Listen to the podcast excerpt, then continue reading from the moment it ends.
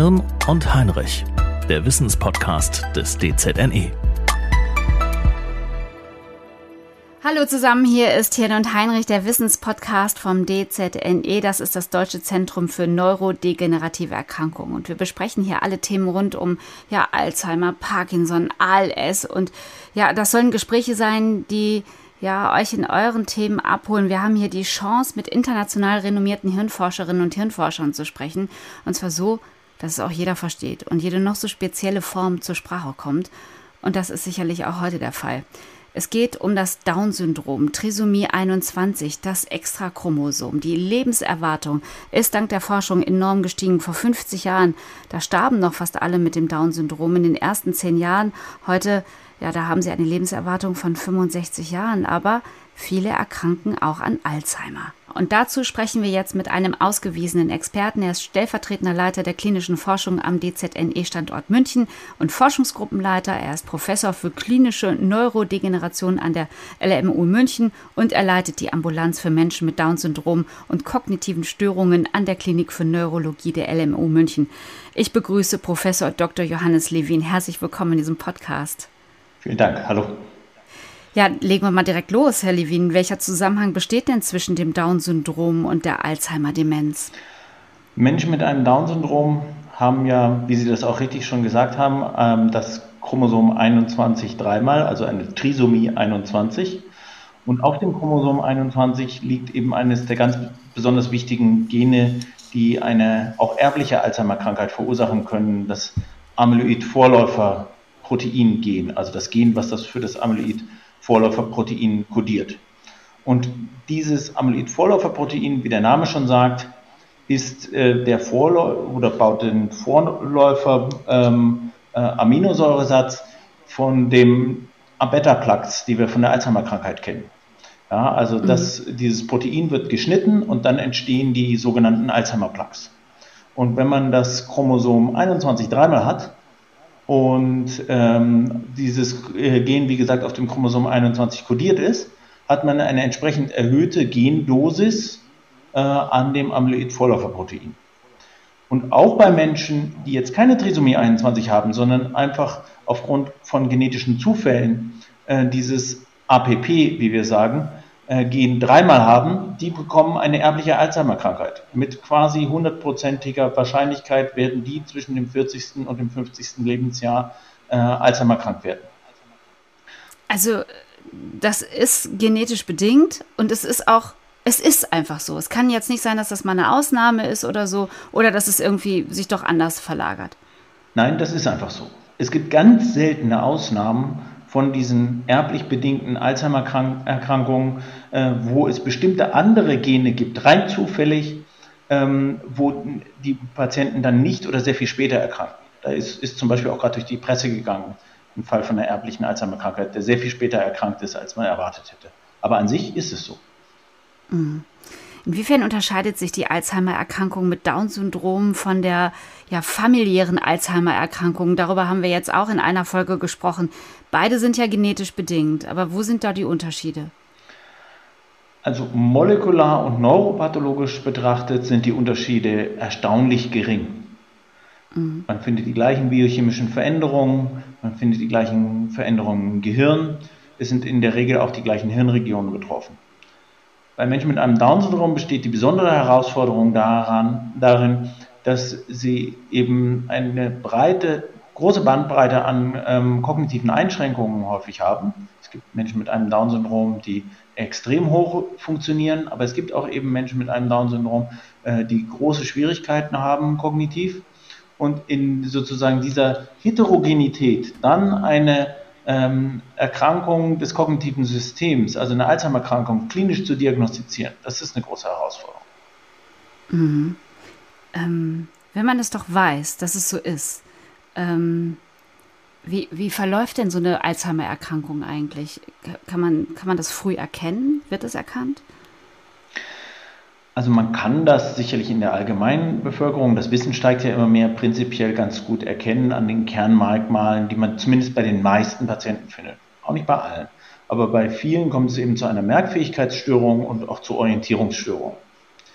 Mhm. Bei Menschen mit einem Down-Syndrom, die zum Beispiel viele Dinge im Alltag auch abgenommen kriegen, wo das gar nicht so auffällt, dass sich Dinge nicht so gut merken können, ähm, ist es zum Beispiel nicht selten, dass als erstes Verhaltensänderungen auffallen. Und dass eben das klinische Bild, was man hat, was wahrnehmbar wird, doch ein bisschen anders ist als äh, bei Menschen aus der allgemeinen Bevölkerung. Nämlich, können Sie mir das beschreiben?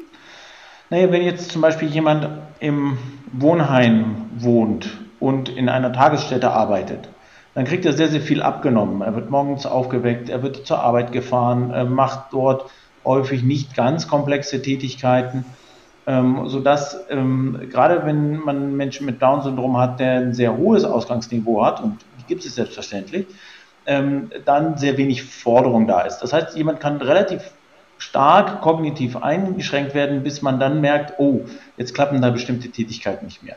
Und dann kann es eben sein, dass er zum Beispiel ähm, als erstes auffällt, dass er plötzlich anfängt, sich mit Mitbewohnern zu streiten oder Nahrungsgewohnheiten ändert, bevor auffällt, dass eigentlich ähm, die Merkfähigkeit und die Orientierung auch gestört ist. Mhm. Wie untersuchen Sie das? Wie, wie unterscheidet sich die Untersuchung? Die Unterscheidung der Untersuchung ist sozusagen in zwei Arten und Weisen. Ähm, das erste ist, es gibt nicht in der gleichen Art und Weise normierte Tests ganz allgemein der höheren Hirnfunktionen bei Menschen mit äh, einem Down-Syndrom. Also für die Allgemeinbevölkerung wissen wir ganz genau, was für einen Erwartungswert von kognitiven Tests man in einem bestimmten Lebensalter hat. Das gibt es in der Form bei Menschen mit einem Down-Syndrom nicht. Das heißt, man braucht ähm, relativ viel Erfahrung. Was wir, um dieses Problem ein bisschen zu umgehen, äh, machen, ist, dass wir anbieten, dass sich Menschen bei uns in München vorstellen äh, und einen kognitiven Ausgangsbefund erheben lassen, sodass man dann sozusagen weiß, wie hat dieser Mensch mit Down-Syndrom äh, in den Tests vor einigen Jahren abgeschnitten. Das legt man dann in die Schublade. Und wenn man dann das Gefühl hat, jetzt hat sich hier irgendwas geändert, dann kann man dieses Testergebnis wieder hervorziehen, den, den gleichen Test nochmal machen und schauen, gibt es da wirklich eine klinisch relevante Änderung. Das ist mhm. sozusagen äh, das eine. Und das andere ist, dass natürlich die gleichen Tests wie die in der Normalbevölkerung ähm, jetzt nicht anwendbar sind, weil man eben auf das unterschiedliche kognitive Ausgangsniveau äh, ausgehen muss und einfach ein bisschen einfachere äh, oder ein bisschen andere Tests machen muss.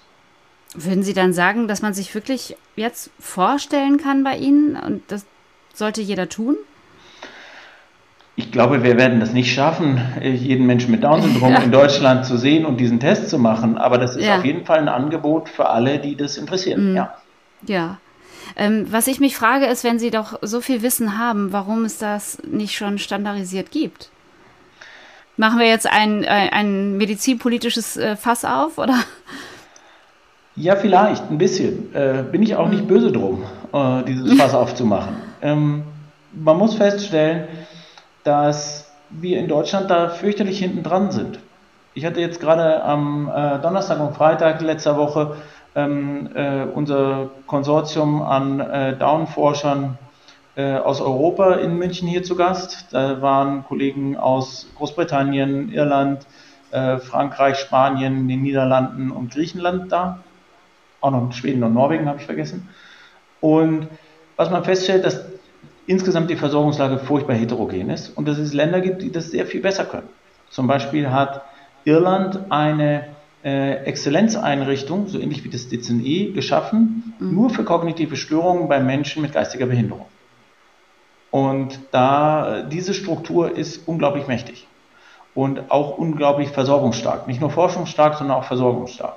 Sodass Menschen mit einem Down-Syndrom in Irland wahrscheinlich besser versorgt sind als in Deutschland. Das muss man leider so sagen. Mhm. Oder mein, mein Lieblingsbeispiel Spanien. Wenn wir unsere Daten zusammenlegen in Europa, sieht man, dass spanische Menschen mit einem Down-Syndrom im Durchschnitt etwas intelligenter sind als die in Deutschland liegt wahrscheinlich auch mit der sehr inklusiven Art der Förderung dort. Mhm. Was in Spanien eben gibt, es gibt Spezialkrankenhäuser nur für Menschen mit einem Down-Syndrom. Finanziert von riesigen, extrem finanzstarken Stiftungen. Sie jetzt auch nicht von der öffentlichen Hand. Aber das sind Strukturen, die sehr, sehr gut sind für die Menschen mit Down-Syndrom und eine enorme Expertise mit der Zeit anhäufen. Mhm. Und sowas haben wir leider nicht. Ist denn die Diagnostik oder auch dann die, die Behandlung, die Pflege von Menschen mit Down-Syndrom, die an Alzheimer erkrankt sind, ähm, ist die denn ausreichend und, und auch gewährleistet? Also da gibt es ganz, ganz viele große strukturelle Probleme. Das mhm. erste ist, dass bei Menschen mit einem Down-Syndrom, das ist allerdings auch so bei Menschen mit einer erblichen Alzheimer-Krankheit, zunächst mal im Vordergrund steht, dass die eben sehr viel früher krank werden als Menschen mit einer sporadischen Alzheimer-Krankheit. Das heißt, die sind zum Beispiel körperlich häufig sehr viel fitter als jemand mit Mitte 80, weil die eben mit äh, Ende 40 erkranken häufig. Mhm. Und ähm, dann ist es so, äh, dass es auch gar keine vernünftigen Versorgungsstrukturen gibt aus der, dem, sagen wir, dem Alltag der meisten Menschen mit einem Down-Syndrom. Viele wohnen eben in bestimmten Einrichtungen. In München macht hier die Lebenshilfe fantastische Arbeit. Ähm, mhm. Aber die Lebenshilfe zum Beispiel ist darauf eingerichtet, dass die Bewohner ihres Wohnheims tagsüber in die Tagesstätte fahren. Sei denn, sie sind irgendwie krank oder so. Die sind nicht darauf eingerichtet, dass das in der Tagesstätte irgendwann nicht mehr klappt und die Bewohner den ganzen Tag da sind.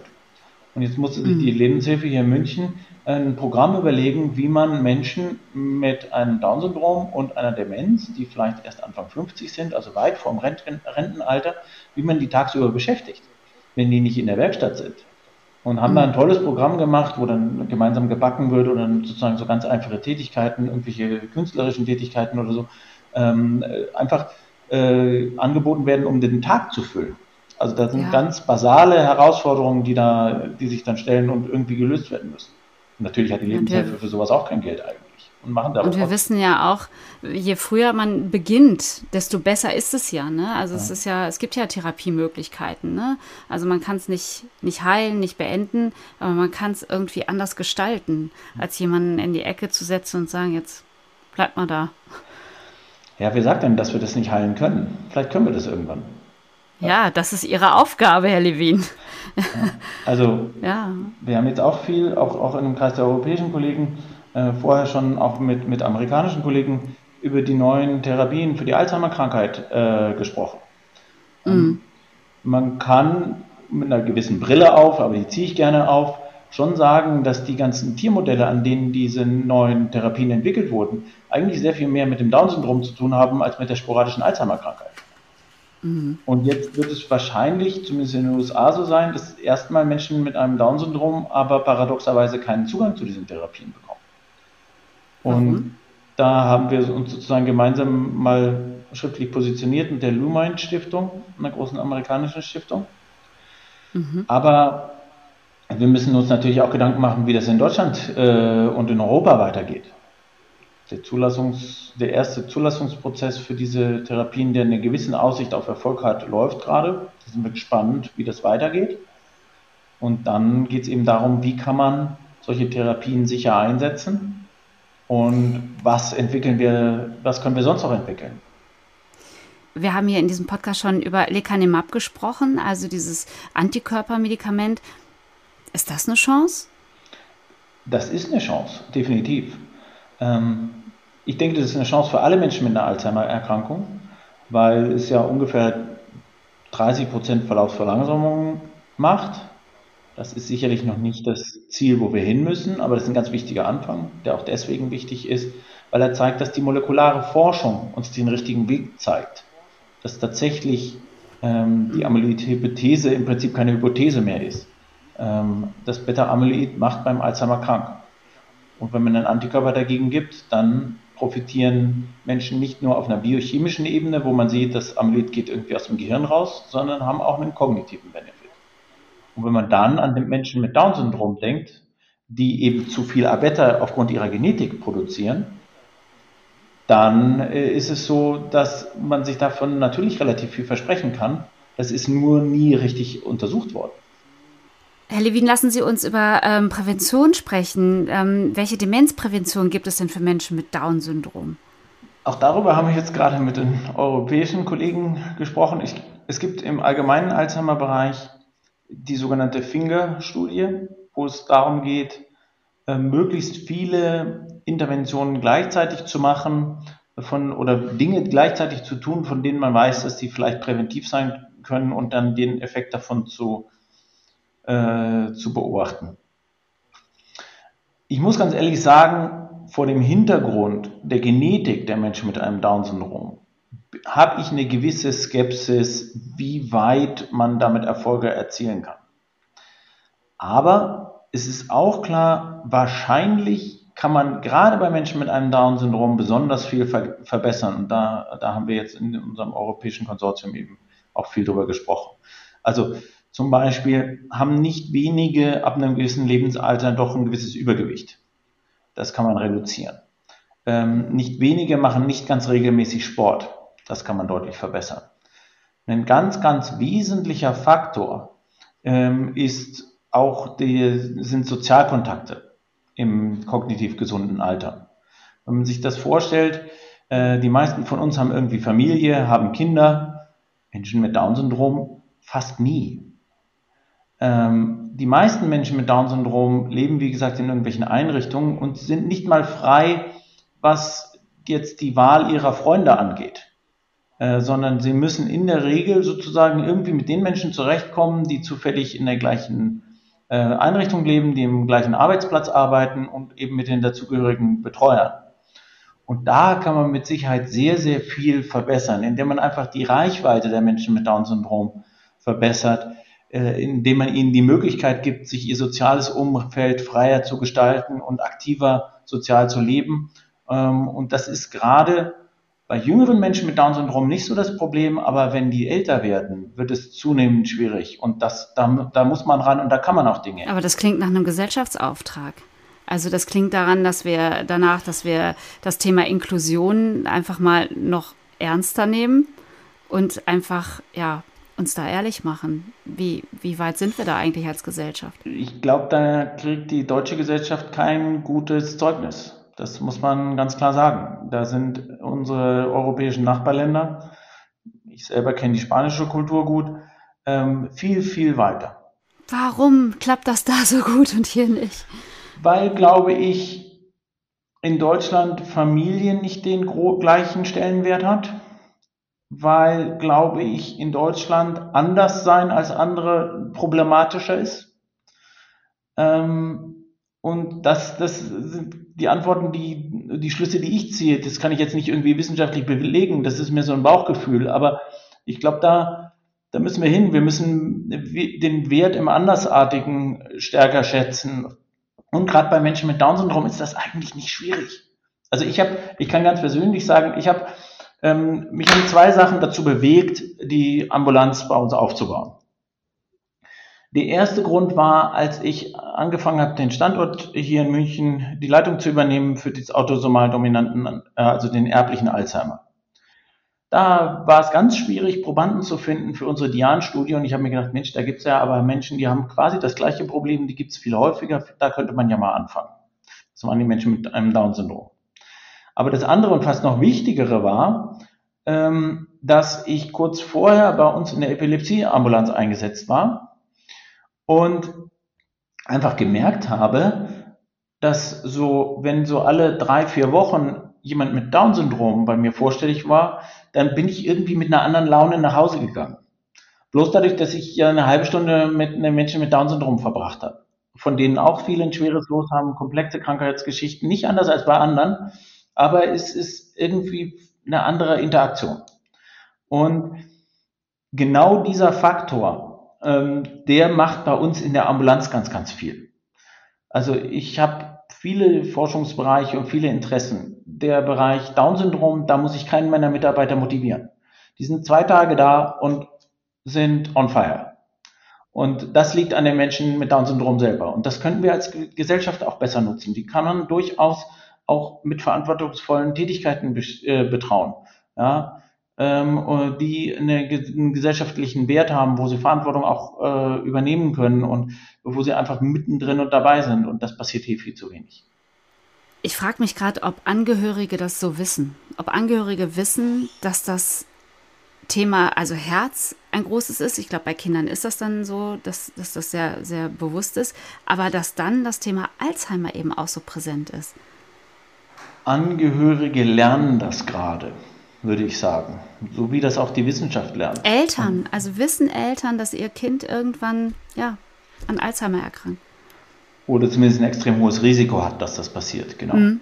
Ähm, ich glaube, so ganz früh und in der Kindheit haben Eltern mit anderen Dingen so viel zu tun, dass sie sich damit, glaube ich, nicht so aktiv auseinandersetzen können und wollen. Zumindest viele. Müssen? Nicht. Ähm, wahrscheinlich auch noch nicht müssen. Auch noch nicht müssen, nein. Ah, das ist doch ein guter Hinweis. Ja. Es gibt eine, im, im Kontext der Menschen mit Down-Syndrom gibt es eine ganz andere, hochinteressante Gruppe, und das sind die Geschwister. Ach. Die Geschwister werden ganz, ganz oft übersehen. Die Geschwister haben so im Laufe ihres Lebens häufig die Erfahrung gemacht, dass sie so ein bisschen zurückstehen müssen auch, ähm, dass sie auch keine Wahl hatten, äh, wie sozusagen der Familienalltag abläuft dann. Ähm, und die dann aber plötzlich, wenn das Thema Alzheimer kommt, ähm, in einer ganz, ganz verantwortungsvollen Position sind, die sie sich nicht ausgesucht haben und äh, die sehr, sehr unterschiedlich gelöst wird.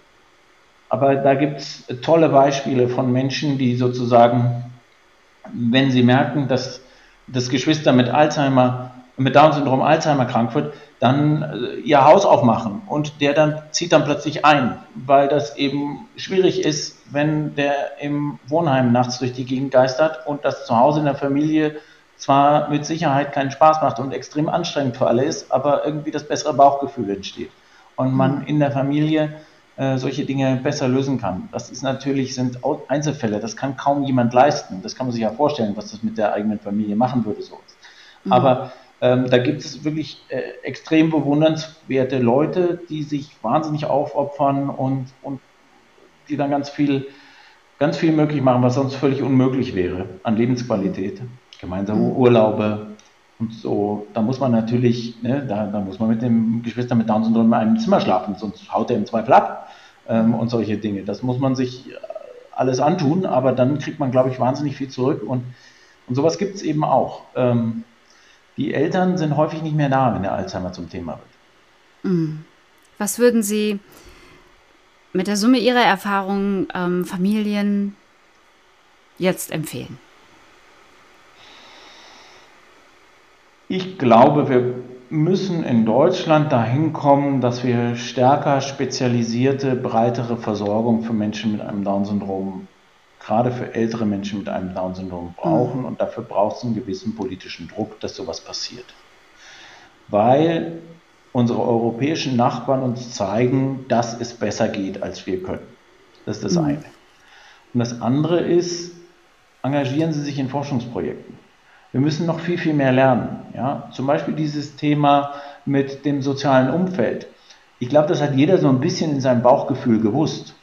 Erst die Iren mit ihrem fantastischen Netzwerk haben das richtig rausarbeiten können, wie wenig eigengewählte Sozialkontakte eigentlich Menschen mit einem Down-Syndrom ab einem gewissen Alter haben. Mhm.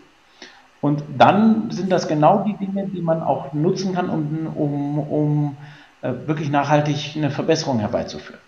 Ja?